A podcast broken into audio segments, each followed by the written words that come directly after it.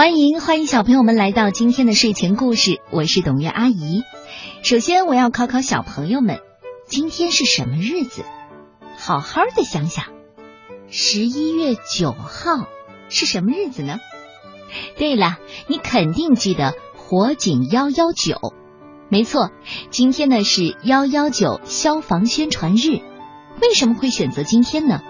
是因为啊，冬季是火灾多发的季节。为了提醒大家冬季防火的重要，从一九九二年开始，国家就把今天定为幺幺九消防宣传日。所以，很多的幼儿园、小学都会在这段时间集中开展内容丰富的消防安全宣传活动，通过演习、答题的方式，让小朋友们牢记安全知识，提高我们的防灾意识。而在一个多星期前，董月阿姨跟随拆书帮的几个家庭一起，走进了北京朝阳区装备最好、最有特色的五二八消防中队，也是奥林匹克公园中队。今天的声音日记，我就带领大家走进消防中队。今天是我们一群消防迷小朋友们来组织参观奥林匹克森林公园中队，还给消防员叔叔们带了一些小礼物。小礼物们呢？消防员叔叔，哎呀，这是什么呀？这是什么呀？那是个本子。你的是什么？橘子。橘子。消防员一定会喜欢。啊，叔叔辛苦了。谢谢谢你啊。辛苦啦。你的是什么？饼干。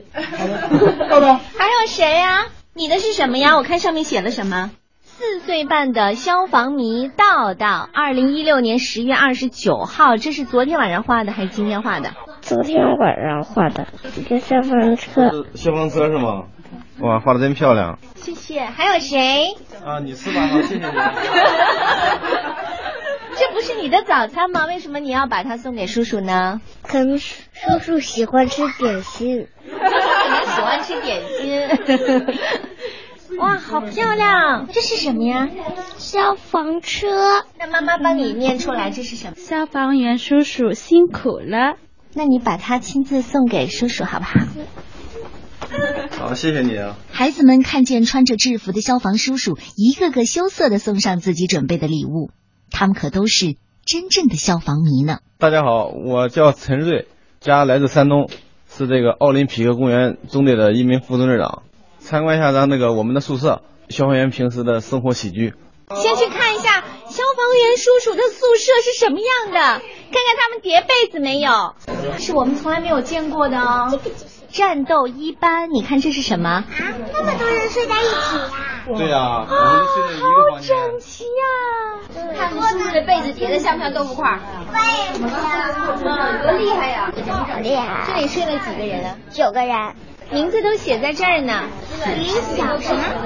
徐小辉。徐小辉。消防叔叔的名字。天哪，好整洁，对不对？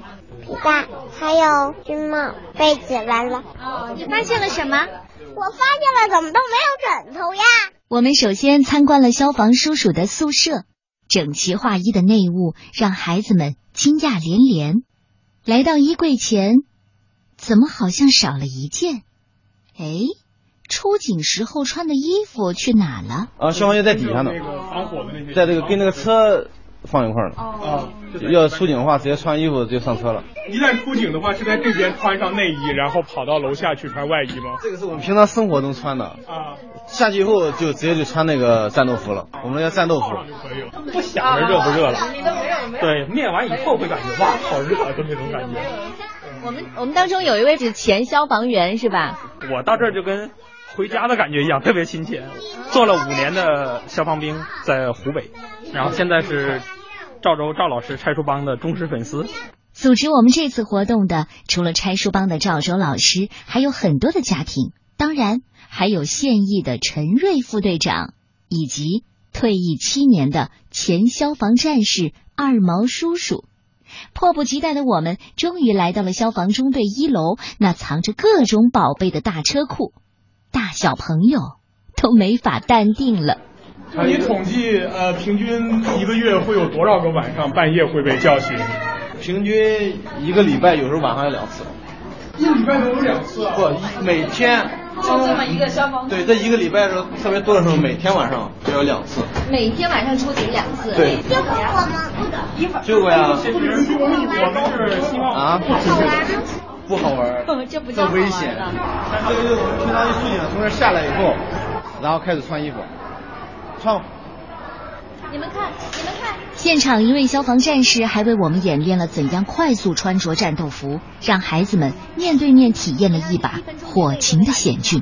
不是，我们一分钟之内就要出车库，就是边穿边出去。对。哦。像这种穿完裤子以后，咱穿上衣，就就一边跑了，跑完以后就上车了，上车就直接就出去了。下多长时间？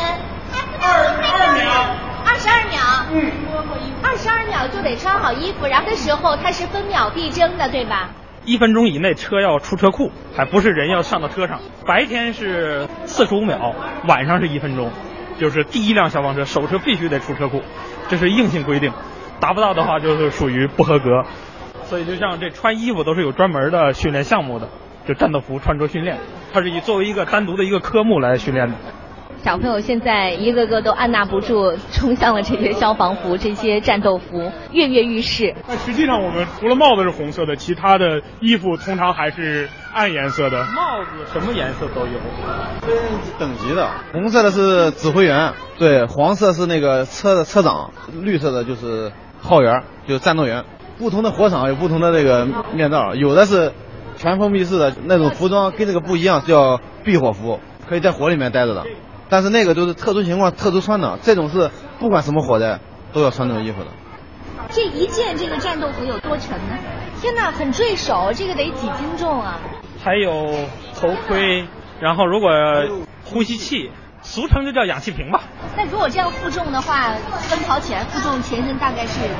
大概全下来的话，得有四十斤，最少四十斤。我们别人在训练的时候就已经必须得负重四十斤去训练。对。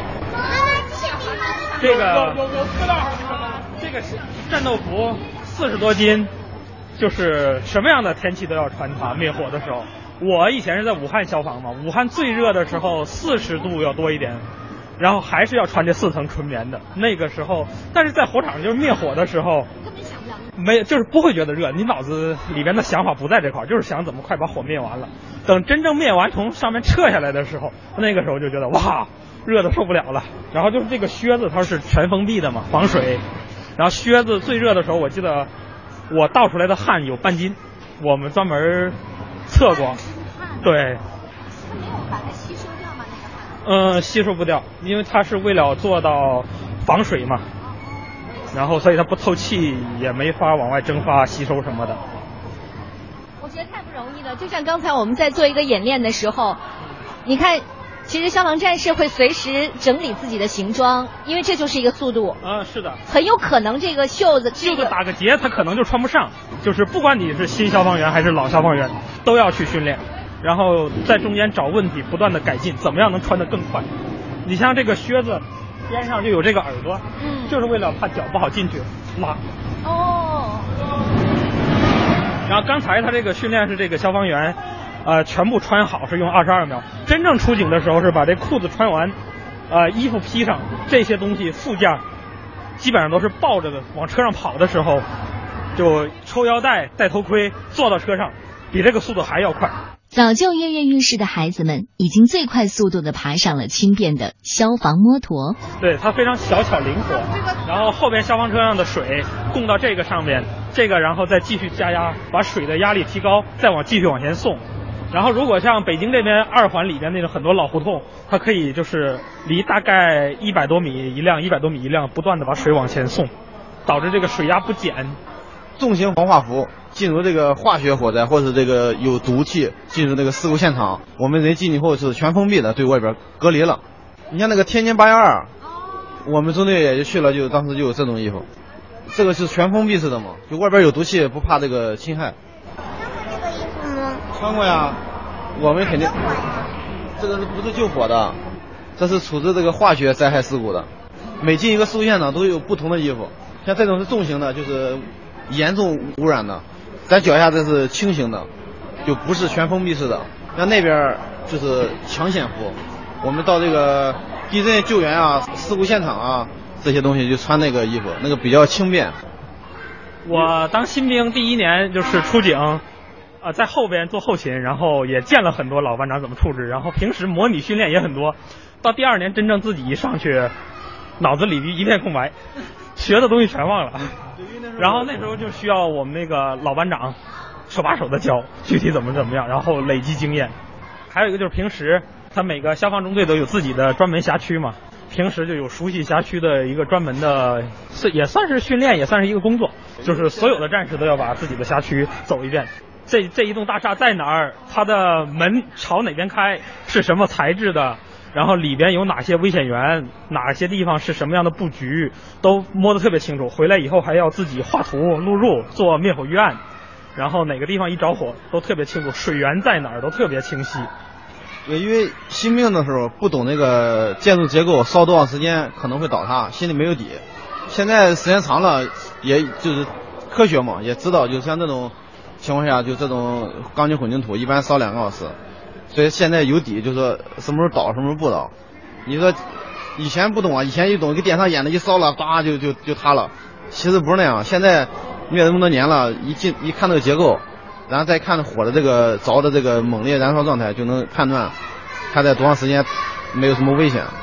您当了多少年？呃，十一年。十一年。对，十一年了。警铃一响，白天四十五秒出库，晚上一分钟。坚守岗位十一年的陈瑞叔叔，还有退役七年的前消防战士二毛叔叔，都是经过火场考验的真正男子汉。冬季是火灾高发期，不久前陈瑞叔叔就刚刚经历了一天出警十二次的记录。从早晨六点刚要起床的时候开始出警，出完警回来就吃饭，有的时候饭还刚吃就出警，然后断断续续，再加上咱这个北京这个路也比较堵车。全下来，我记得是两点半，这一天算是结束了。我还数了一下，有十一趟火警。就基本上你一口饭没塞到嘴里，你又得跑出去了，因为你不可能说让我吃饱了再去救火没了，可能人的性命都没了。所以这就是消防叔叔的伟大。有有的警并不是说每出都有大的，基本上现在大警不是特别多，都些家里厨房冒烟啊，或者垃圾桶着了呀。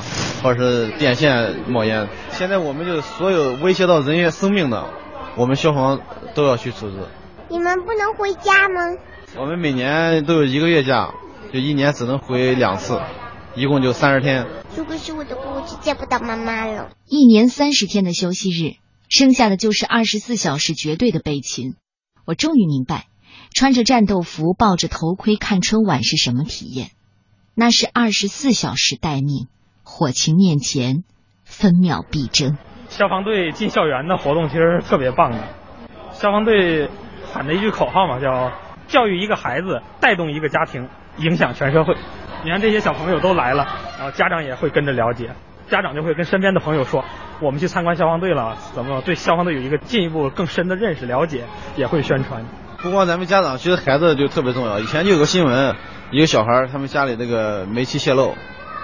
父母睡觉了，就是那个小孩他把这个煤气关了，然后把窗户打开，打了幺二零，才把他父母给救的。就现在好多孩子也这样，不管是在自己家里也好，或在学校也好，一旦遇到这种突发事件，一定要有一个逃生自救一个能力，这种是最主要的。接下来我们还参观了各种消防器材，大到化学洗消消防车，小到蛇眼探测仪和戒指切割器，家长和小朋友们真是开足了眼界。事后，陈瑞叔叔小声的对我说：“太好了，今天平安，没有接警。”对，蛇眼探测仪就是在地震啊，或者人被压到哪个狭小空间，我们人进不去，我们就会拿它前面有探头，然后伸到那个里边，这有一个显示屏，咱们可以看一下。加线加杆的话是五米多，这样就是有有助于我们搜救。呃，所以像地震搜救应该很多用到这样的。对对对，零八年。汶川跟那个玉树那个，对对对，它的原理是不是跟胃镜差不多？啊，对，胃镜不也是一个管儿插进去吗？对对对。然后再看下一个，切割器。对，在咱们女同志经常戴戒指，摘不下来了，找找你们消防员呢，连戒指摘不下来都找你们。对对对。啊，真的。戒指，这个戒指切割器就是我们消防员内部一名战士自己研究发明的，已经申请专利了。对对对，然后现在就是咱们有这个戒指，下不来的话，手往那一放，这个这个锯片就可以锯了。因为以前没有这些设备的时候，找我们这个取戒指，其实我们也挺头疼的，也只能拿那个锉呀，就一点点的把它给锉开。对对对。所有消防中队都我们所有消防中队都有的。啊，都标配了，现在。你像这个破胎的，就是一般情况下在这个交通事故，人员被卡到车里面，我们就靠它，该扩的扩，该减的减。对，这个是手动的，像这种就属于液压的，它这个扩的这个行程也不一样，有大有小。像这个就可能就扩的稍微大一些。如果有交通事故的话，我们那个调度指挥中心就专门这个调我们那个破胎车。哦。里边没有水，只是破胎。哦。所以说这里边所有的破胎器材，地震也好，说事故现场就是交通事故，所有的基本能用的，我们这个车上都有。哦。这是扩的，那是减的。然后这个呢，就是又能扩又能减。嗯。经过不同的这个事故现场的这个严重性，然后用不同的工具。氧气罐吗？空气呼吸器，它容量大，呼吸的时间长啊。我们每个人进火场是必须得背的，这也是属于个人防护的一种一个装备。我之前说为什么说我们负重四五十斤，你可以掂一下，这个就为什么有这么重的原因。哦呦，我觉得我会摔跤。后来真的真的真的。这样想当消防员的小朋友们要很努力的吃饭，很好的睡觉，才能有力气扛动这个装备。这个绳子是我们自己用的，对，这个我们进到火场可以打开当导向绳，把枪不够的话，我们可以拿这个把枪固定上。这绳索有好多作用，对，也可以自救。这一罐正常没有运动的话，能呼吸四五十分钟，但是我们这个高强度的这个运动中，呼吸的话也就三十分钟吧。到这个红色区域的话，它会自动报警，我给你试一下。好，报警的时候报警的时候还能用大概十分钟。一听到报警的时候，你就必须得想着要撤。对对对，听到报警就往上撤。该撤退了吧？对对对。而且用的话也不可能用纯氧，我们有这个氧气呼吸器。氧气呼吸器一般都是进入这个大型区域，就像比如地铁，像这种情况下，备上氧气呼吸器，那个进去，因为那个里面空间大，时间长，我们那个一般能用四个小时。哦。第一辆伸缩云梯消防车开出来的时候，小朋友已经雀跃了，按捺不住的激动。你以前来过消防队吗？没有。这是和你心目当中的消防队是一样的吗？哪儿都不一样，消防车不一样，消防车跟你平时见的不一样。这个更大还是更小？更大，更大。今天你见了多少消防车？怎么着也得十几个吧。十几个，你觉得哪个特别开眼界？就是你特别特别喜欢的？就是现在开的这个还行吧。带云梯的是吗？嗯嗯。今天开不开心？开心。你觉得消防叔叔辛不辛苦？辛苦。谢谢你。你叫什么名字？姚天朗。今年多大呀？呃，七岁。参观完毕，在岗十一年，参加了天津八幺二爆炸事故抢险的陈瑞叔叔，给孩子们讲了自己当消防战士第一次出警的经历。大家好，我叫陈瑞，零五年十二月份入伍，现在是奥林匹克公园消防中队一名副中队长，现在当兵也有十一年了。嗯，我给大家讲的故事呢，也是真实的一个故事，是我新兵的时候一个亲身的一个经历。那个时候刚来当兵的时候。每天我们的工作就是训练、吃饭、睡觉，三点一线，汗流浃背的，就是能够更好的去这个事故现场救人、抢救这个贵重物资。嗯，我记得当兵来的时候有半年的吧，嗯，晚上出了一趟警，嗯，那个时候是一个大型的一个钢架结构的超市着火了，一部分那个钢架已经烧的软化了、塌方了。知情人呢，这个说里面可能有人。但是不确定，听到说可能，只要不是百分百确定，我们一定要进去这个搜救，就搜集到确实没有人，我们才能放心。我就跟着一名老班长，背着我们的空气呼吸器进去了。进去以后呢，里面空间特别狭小，有的那个铁啊都已经塌了，进去的站着是肯定走不进去，蹲着也进不去，只能往里面钻爬，而且里面还什么都看不见，只能靠着我们的想象力和那个手去摸，才能知道就是说这个。空间有多大有多小，怎么才能过去？我抓着我班长的衣服往前走，在地上这个匍匐的时候啊，匍匐前就跪着在那走，突然之间呢，摸到一个圆东西，我摸到的，我我那时候特别害怕，我感觉是不是一个人呐？那时候还没有见过死人，摸了以后我就喊我班长，那时候里边这个火的声音也特别大，而且还戴着人面罩，说话声音特别小，我就拉他，他就问怎么了，我说这这好像有个人，那个然后我俩就在那儿用手电看不见嘛，就是摸摸摸摸的是个人形，后来班长说没事，这是一个模型，就是穿那个衣服的那个模特。当时当时我心里不知道的时候，我心里特别害怕，我说这真有个人啊，那怎么办啊？我说怎么把他弄出去啊？后来班长一说不是，也就放心了。那个时候还害怕，如果再塌方的话，要把我压在里边怎么办？出不来怎么办？那时候我脑子里面想的这些东西特别多，我就一心跟着我班长走。班长说没没事，你跟我走就行，你肯定没事。但是那时候新兵啊，才半年，心里什么都不懂啊。然后我们就顺着我们那个导向绳，一点点又爬出来了。灭到后期的时候，又有个别的地方塌方了。那个时候就挺后怕的，说如果要出不来的话，那那肯定就人就撂里边了。这就是我当时经历的一场这个，也不能说生生与死吧，可能严重，但是也是比较这个，对我自身而言也是比较这个记忆犹新的。对，那时候地上大的火灾就经历的比较大的。你们觉得啊，消防叔叔勇敢吗？因为这是我们的使命，你知道吗？哪怕有就有一句话，俗话说“明知山有虎，偏向虎山行”。哪怕是有危险，但是我们也是为了这个人员的这个生命跟财产，我们也要这个挺身而出。就像着火了，所有人都往外跑，只有消防叔叔是往里跑的，对吗？着火的时候，所有人想到是啊，着火了，快跑！但是消防员叔叔是什么？着火了，快冲！对不对？现在最流行的一句话，“最美的逆行”，就是说我们。你们今天都学到什么了？参观了这个消防中队之后，让你印象最深刻的？着火的时候也可以用灭火器灭火。着火的时候用湿毛巾捂住口鼻。困在火里的怎么出来呀？你要跑不出来的话，你就找一个那个家里厕所，知道吗？进去以后把门关上，用里边的那个水。往那个门上浇，然后再用毛巾打湿了，把那个门缝全部堵上。我们家有两个厕所，特别就是都有好都有一个特别大的喷水头，然后呢，我可以把它们调的特别特别冷、特别特别大的水，才能往外冲。然后咱们再把窗户打开，用咱的衣服也好，说拿脸盆就是敲敲击也好，就给这个别人一个这个信号，就说这有人。我们消防员到了以后，才能第一时间不用那个浪费时间再寻找了。就直接就能把人救下来。如果那个厕所是没有窗户的，然后你也没办法让别人知道你在厕所里面，那样的话还会选择进那个厕所里面这样自救吗？